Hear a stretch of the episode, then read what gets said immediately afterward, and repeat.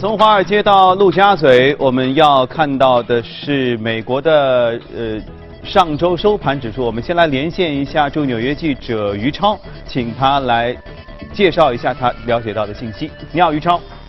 美股周五节日收盘前涨跌互现，纳斯达克综合指数由跌转涨，标普五百指数和道指仍然显示疲软。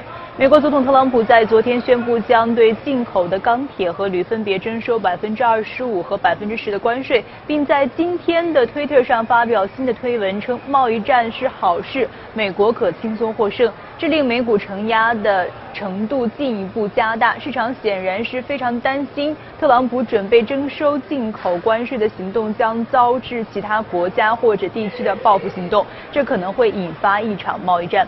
据《华盛顿邮报》报道，加拿大表示特朗普提提议的关税不可接受。中国钢铁工业协会副秘书长表示，那是一个极为愚蠢的行动。欧盟等美国的一些最大贸易伙伴以威胁要进行反击。那么，其中欧盟表示将要将此事诉诸世界贸易组织 WTO。在今天早间，加拿大、欧盟、墨西哥、中国及巴西等都已经陆续表示正在考虑采取反制措施。今天的经济数据面，周五的经济数据较少，其中包括了二月份的最终版的消费者信心指数。今天没有美联储官员讲话的日程安排。好的，主持人。谢谢于超。关于光钢铝关税的事情，过一会儿我们和嘉宾会聊到，这确实是上周影响市场的比较大的一件事儿。接着我们来看一下欧洲市场的情况，我们来连线一下驻欧洲记者王磊，请他来做一些介绍。你好，王磊。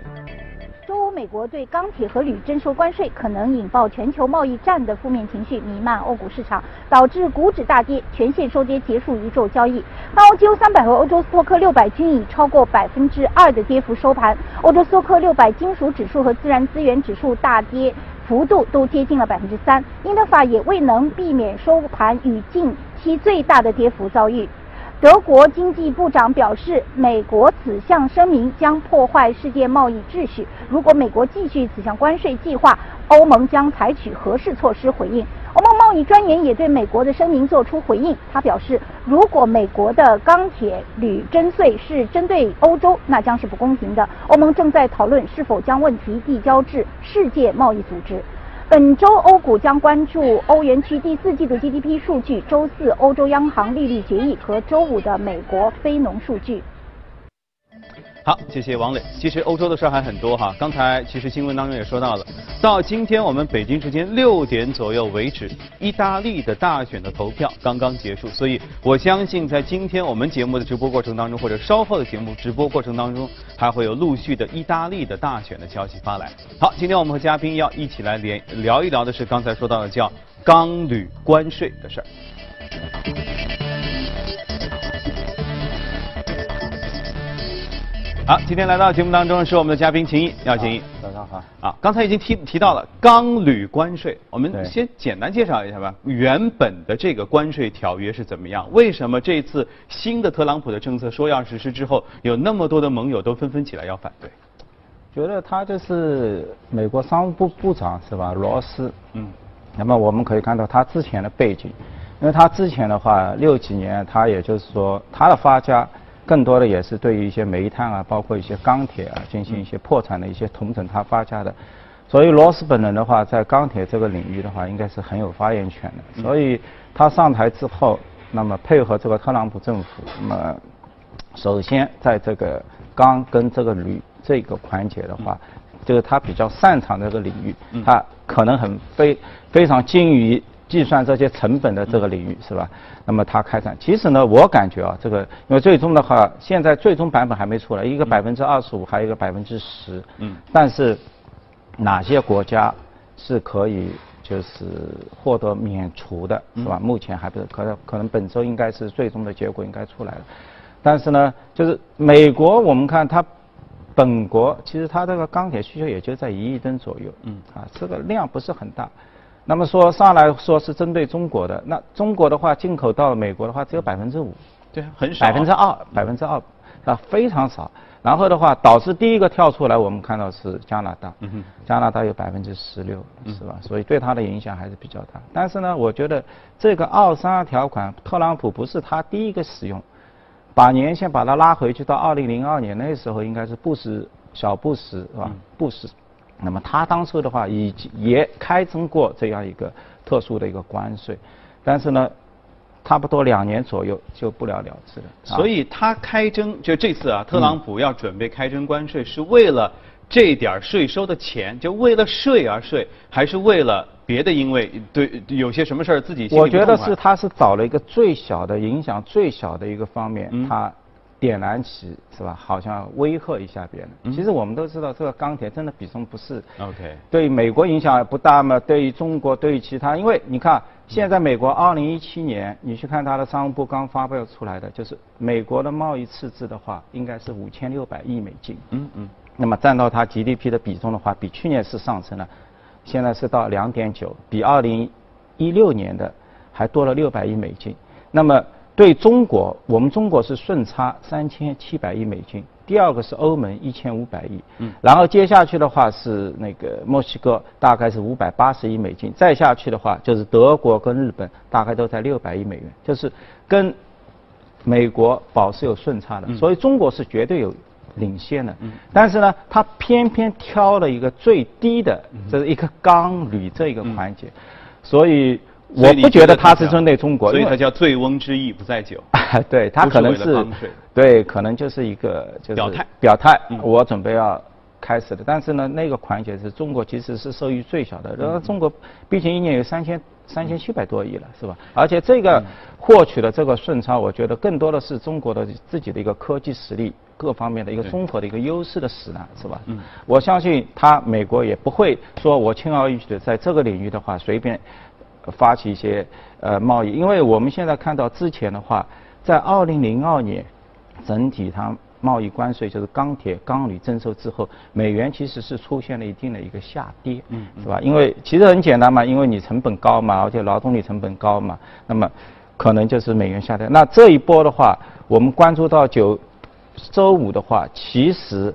也出现了一定的下跌，虽然美元现在已经是一个很低的位置，一个已经是八十九点几左右的一个位置了，是吧？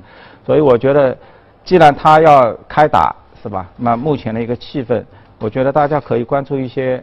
包括像跟日元啊，跟其他一些那基本的逻辑我们捋一下，就是你已经觉得这是醉翁之意了，那其实是为了这个表态度啊，为了做规矩。对，它其实并不是为了那点钢铝那点税的钱，多少钱它其实也还好，因为占比不大哈。对。那如果既然要开始做规矩了，一般只要打贸易战，对外汇的首先的直观的影响是什么？是美元升还是美元跌？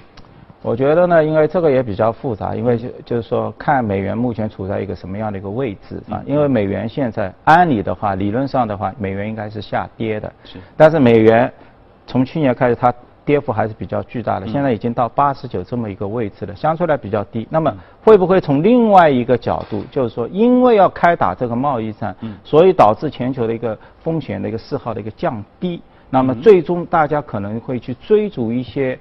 低风险的或者是安全的，那么可能会美元在这个位置的话，反而会有一个跳升，因为它如果是高位的话，它一定是下滑。那现在已经是跌了百分之十几了，是吧？所以我觉得这个还是相对来说比较复杂的。但是呢，它的趋势的话，从这些特朗普的一个趋势的话，它还还是期待出现一个美元的一个下滑，因为政策已经使然了，是吧？包括你整个一点五万亿的这样的一个赤字已经出现了，嗯，包括美元目前在全球的话，它就是一个方定的，就是作为一个融资的一个货币，嗯，那么它一定是从理论上它一定是会是走一个下滑的一个趋势。当然我刚刚说的会一些风险偏好会导致它这样的一个下降通道的话会会发生一些变化啊，这个是。大家要也根据它实际情况来做判断。对啊，那么如果它既然这个贸易战开始打，先从钢铝开始打起，万一比如说下周什么时候特朗普正式签字生效了，嗯，还会对哪些行业或个股有影响？对哪些是利好呢？你看前面反映出来是对整个美国本土的钢铁行业是有很好的影响的，因为有有保护了嘛，贸易保护保护就是他们。嗯但对汽车行业就影响很大，只要进口一些什么什么东西的，都受这些冲击。那未来的话还还会影响到什么样的行业？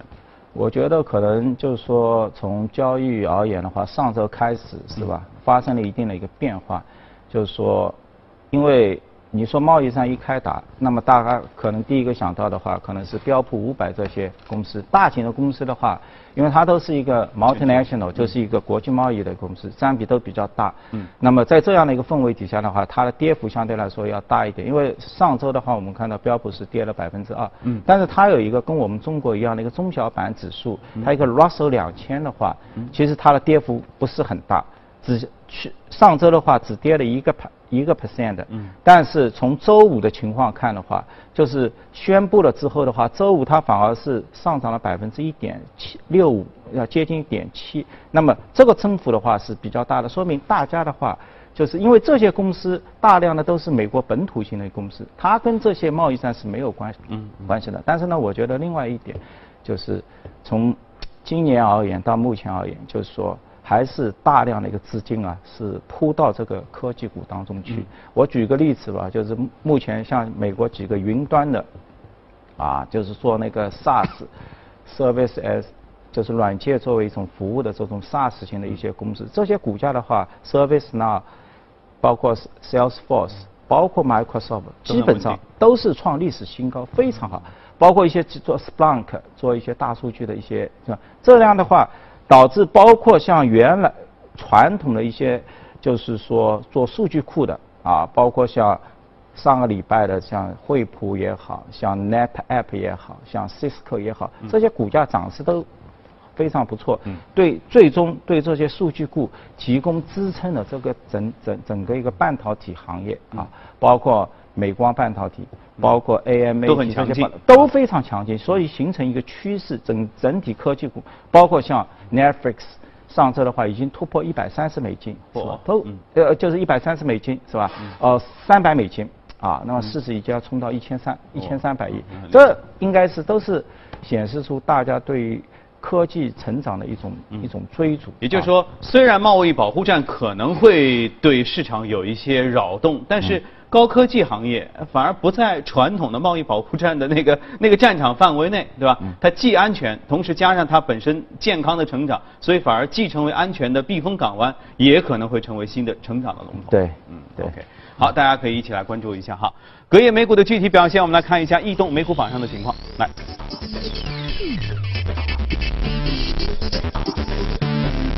我们能看到，在整个行业当中，联合企业、健康管理、科技这些都是涨幅靠前。嗯，在个股方面，商务服务、健康管理、包装和容器等，相对都是涨幅比较多。今天我们要说到的是医疗公司，它叫内克塔疗法，啊，很显然这是一种治病的方式哈。对。因为它这个股价真的是一七年十一月份，我看它只有两百美二十美金不到，嗯嗯，短短的这么几个月，是吧？一七年十一月，一七年就就几个月几个月啊！当时市值的话应该是二三十亿啊，现在的话一下子达到一百六十亿美，一百六十五亿。我昨天看一百六十五亿美，几乎涨了百分之六百。应该是从去年我所有的人都在谈 Bitcoin 是吧？比特币或者这些数字货币，那这个。绝对比那个还要涨得更加凶啊，是吧？应该是涨幅最大，因为现在一下子市值已经到一百六十亿美金。那肯定背后是有什么大事儿啊？对，它应该是三个业务，一个业务呢就是做我们那个细胞免疫加肿瘤，一个做免疫，还有一个呢就是做那个疼痛管理，就是说所谓的就是呃止痛剂嗯啊。因为为什么我们知道从美国内战开始，我们所有的以前的吃止痛片，为什么说医生给我们吃的，你你能不吃你尽量少吃，因为他吃了能够上瘾，他有一种那个依依依赖是吧？而且这个市场的话应该相当大。你看去年整体美国的，因为这个药物的一个滥用的话，导致了成本支出了多出八百亿美金。嗯嗯。所有的这些保险公司都在找，哎，有没有人？有办法可以止住它，包括做这个疼痛管理的是吧？这种呃背痛啊，这些止痛的，这个市场是两百亿。那么现在这家 Nectar 的话，他说他，而且是应该是一八年今年呃中期的话，他要提交一个新药的一个申请，说我已经有效的找到了一个新的这个药。鸦片那个激素激动剂是吧？就是我找到了一个新的一个疗法，那么可以改变这种情况。所以呢，我觉得这个是他，因为逻辑逻辑很好。嗯。就是一方面是药物滥用，然后的话五十年来所有的人都是用了这一种阿片止痛剂。那么现在它有一个新的一个分子式出来，可以改变现有的这些状况。那包括对所有的保险公司而言的话，都是一种好。所以它的股价的话出现了一个直线上升，直线的直线的上升。包括它的 ANK，这是它的一个幺八幺 T，包括它的二四幺，二四幺的话做那个前一段时间比较。就是火爆的这个细胞免疫治疗是吧？利利用人体的自身的免疫细胞去治疗这些癌症。那么它呢也是货真价实的，它是跟思瑰宝合作，而且思瑰宝本身它八亿美金的一个股本投入，介入的股价就是现在一百多块美金。嗯。所以的话，你看从二十多块一下子到一百多块，最后有一个人进来接盘，就是思贵宝，而且自身的话，Nectar。目前那个交易价格的话，也其实也是向投资者表明，它已经是一个被并购的一个对象了。只要是结果一好，那包括像思瑰宝这些，随时可能。可以把它 take out，大腿把它给收走了啊！对，因为我们就很难讲，就是说每年到这个时候呢，美国通常会有一些生物医药公司都会有这么闪亮的等等。因为其实你去看好了，这这种公司的话有一百多家，但是最终能 take out 的，就是被并购的话，可能就那么几家。是吧？但是市场一定要保持这样的一个额度，那么对投资者才能不断的把这个钱是吧？活水嘛，一个二十亿一下子到一百亿，又有一个暴利，这大家所有人都有。但是我觉得，普通的一般性的投资者是很难介入，因为这个要求的专业知识水很深，水很深。你像这个公司 Nectar。你去看它的报表，每年都亏成两亿美金，就是到研发费用，你怎么投得下去一百亿美金？然后他只要突然之间哪天说他成了就成了啊。那我问一个这个外行问题，他既然已经对外发布的说我在疼痛管理方面有一个新的东西，能够有效的治所有的疼痛，那这个东西离真正的投入市场？这它在处于一个什么阶段？离商业化、商业化这个能够能够产品化？应该它是提出一个新药申请之后，它又捆绑了像思辉宝这种大型的公司，它因为它自己是不行的，因为它自己是一个研发型的一个公司，是吧？你做了一个东西，它一定是 license 到另外一家。为什么它的股价能够涨得那么凶？就是因为这个药它是百分之百。自己控制的，所以的话，他的权力是最集中的啊。他一定会想四惠宝，因为四惠宝这种的话，它有非常完善的这些医生啊或者这个医药的这些分销渠道。那么你只要通过新药申请，那第一时间就会推出去。基本上，通常的话是在新药申请之后的两年之内就可以推入到市场啊。那么我们目前看它一百六十亿的话，那么相当于它它对应的那个市场是两百亿的一个份额。有股价上似乎能够显示出一定的那个逻辑性，是吧？嗯。但是呢，还是得看看最终能不能受批，因为目前的话，三阶段已经全部完成，数据也非常好啊，都阶段都完成啊。对。所以大家可以关注一下内克塔疗法，也许对于疼痛来说，因为我对我觉得我们接下来包括国内的话，因为这生物医药的话，一定是一七年跟一八年，因为中国的话已经是。基本上也在加快，是吧？也会层出不穷。但是呢，我们可以其实建议投资的话，可以去根据美国一些上涨的一些逻辑，找到 A 股的一些能够相互之间有一个匹配匹配的，能够震动的啊，就是和谐震动，对啊。好，大家一起期待哈。异动股的内容我们先了解到这里。呃，去向安盛集团正在进行高级谈判，收购一家财产和意外伤害保险公司 XL，市值是在一百一十亿美元。知情人士表示，未来几天可能会宣布达成协议。那彭博上个月曾报道说，XL 还吸引了其他一些保险公司的兴趣，包括德国安联。德国西门子周日为旗下医疗成像和诊断业务部门的 IPO 设定了价格区间。西门子计划以每股二十六到三十一欧元价格出售至多百分之十五的股份，达到或至多一点五亿股。这将使得母公司的收益增加三十九亿欧元，达到四十六点五亿欧元。尽管融资规模低于预期的三百一十亿欧元，但这仍将是德国近年来规模最大的 IPO 项目之一。德国汽车制造商戴姆勒以八千五百万美元的价格收购了 Airpocar 租车公司在 c a t g o 所占有的百分之二十五的股份。自此呢，戴姆勒完全持有了 c a t g o 为其与宝马在自动驾驶出租车上的业务合作铺平了道路。捷豹呢日前正式发布了首款纯电动车 iPace，称呃秉持着清洁、安全、智能的设计理念。呃，该车呢将运动汽车性能、新一代人工智能技术和实用性五座 SUV 等特点集于一身。iPace 外形典雅，采用高度符合空气动力学的设计，风阻系数低，使汽车获得更佳的续航里程和行驶稳定性。流畅的腰线和捷豹标志性的尾部设计，让 iPace 优雅动人。电池组方面，该车配有九十千瓦时锂离子电池，续航里程可达480公里。车主可在45分钟之内完成从零到百分之八十的充电过程。若使用100千瓦的直流电源充电15分钟，可使汽车行驶100公里。用家用交流电源充电，刚过十小时就能完成同样的充电效果。捷豹的一位负责人说：“对于 iPace 的客户，加油站已经成为历史。经过夜间充电后，他们每天早上都会在能量已满的提示中醒来。”动力方面，iPace 拥有高能效的运动汽车性能，零到百公里加速时间仅用4.8秒。此外，iPace 配备双频尊享触控娱乐信息系统，让车主可以轻松控制车内的所有先进科技设备。标配的 4G WiFi 功能以及一系列连接功能，让数字化世界触手可及。iPace 还载有亚马逊语音助手，借助与它连接的手机应用，车主可以远程检查车辆。据了解，iPace 从2018年3月1号开启预定。英国最大的电信运营商沃达丰日前宣布，沃达丰德国公司正在与其他企业合作，计划明年在月球上搭建首个 4G 网络。根据沃达丰发布的消息，沃达丰德国公司正与芬兰通信企业诺基亚和德国汽车企业奥迪携手，支持德国科技初创企业兼职科学家进行一项前往月球任务。这是首个由私人资助的登月任务。按计划，由兼职科学家开发的探月飞行器将于2019年从美国佛罗里达州卡纳维拉尔角利用猎鹰九火箭发射至月球，探测时间预计将持续十一天。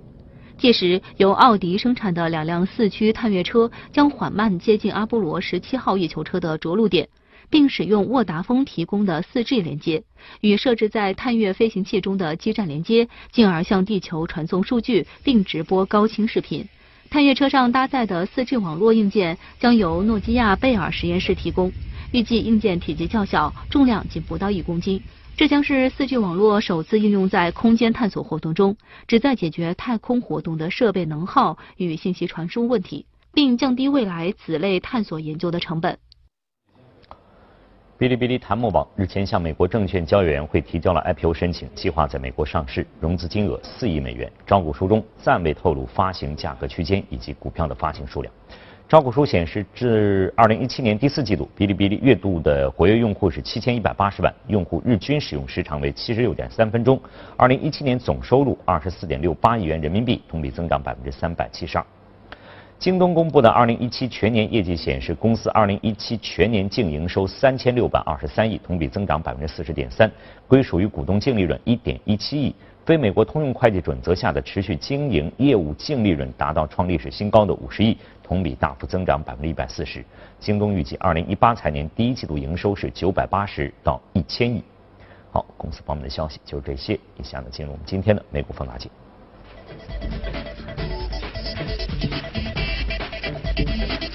好的，美股放大镜，今天我们要看到的是一家科技类公司，但其实也是一家互联网的内容的提供商，其实是大家非常熟悉的奈飞啊，Netflix。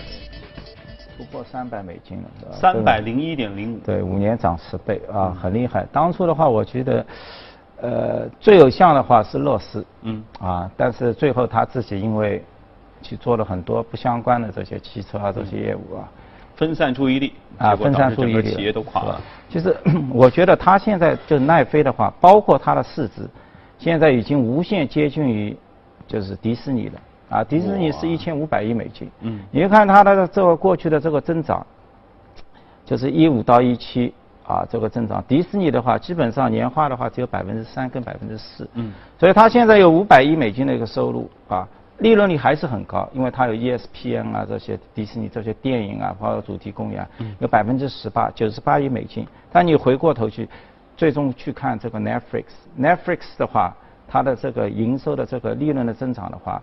那更加快，是吧？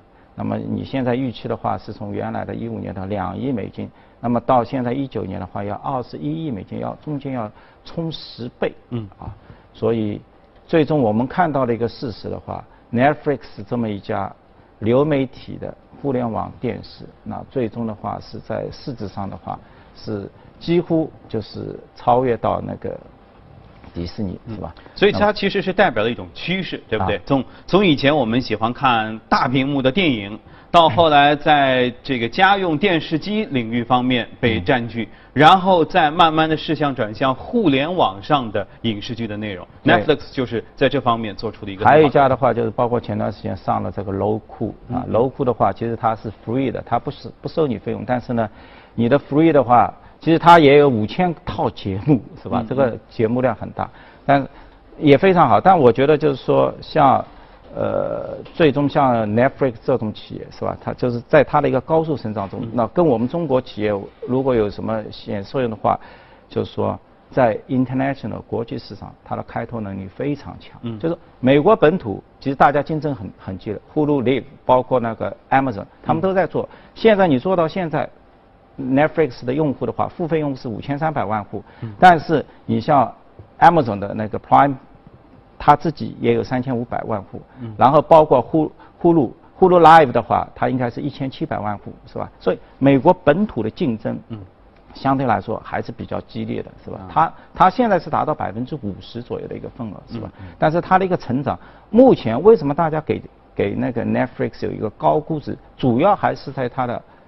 国际市场的一个开拓能力，因为现在它在国际市场的话，现在的整个一个用户数，international 市场已经达到六千五百万户，已经超越美国本土了，是吧？所以来自于海外的收入已经超过美国本土。当然，美国本土的利润率是比较高的，是吧？因为因为它的单位的单位用户价值的话，一个月是在十个美金，十点二个美金，但是呢，国际市场的话也是九点几。但是呢，目前来看的话，Netflix 已经实现像美国本土，包括像海外市场两块业务，完全已经是处在一个盈利的一个状态，是吧？但问题你其实也会有嘛，因为你如果只对本土市场高成长性的时候，因为本土市场相对来说比较单一，也就是你的需求的口味我比较容易掌握。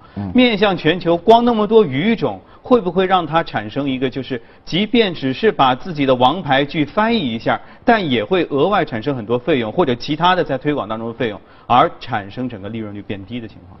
对，因为你刚刚说的也对，就是为什么就是说美国本土的话，它的利润值高，是吧？但海外的话，因为你要去买这些 content 的话，每个不同的语种之间相对来说，所以我们看到它的利润值的话，只有美国本土的百分之五十多左右。但是现在随着它的一个 scale，就是它的一个。就是规模不断的在扩大，我们现在可以看到的话，越来越无限接近于它自己的目标，就是达到整体的一个 ebita 的一个利润值达到十个 percent，嗯，是吧？这样的话，它就是真正建立一个王牌。因为我知道一七年的话，它已经八十亿美金了，然后他说我一八一九年之后，我推出一百七十亿美金的一个内容的一个计划，那这个是非常庞大的。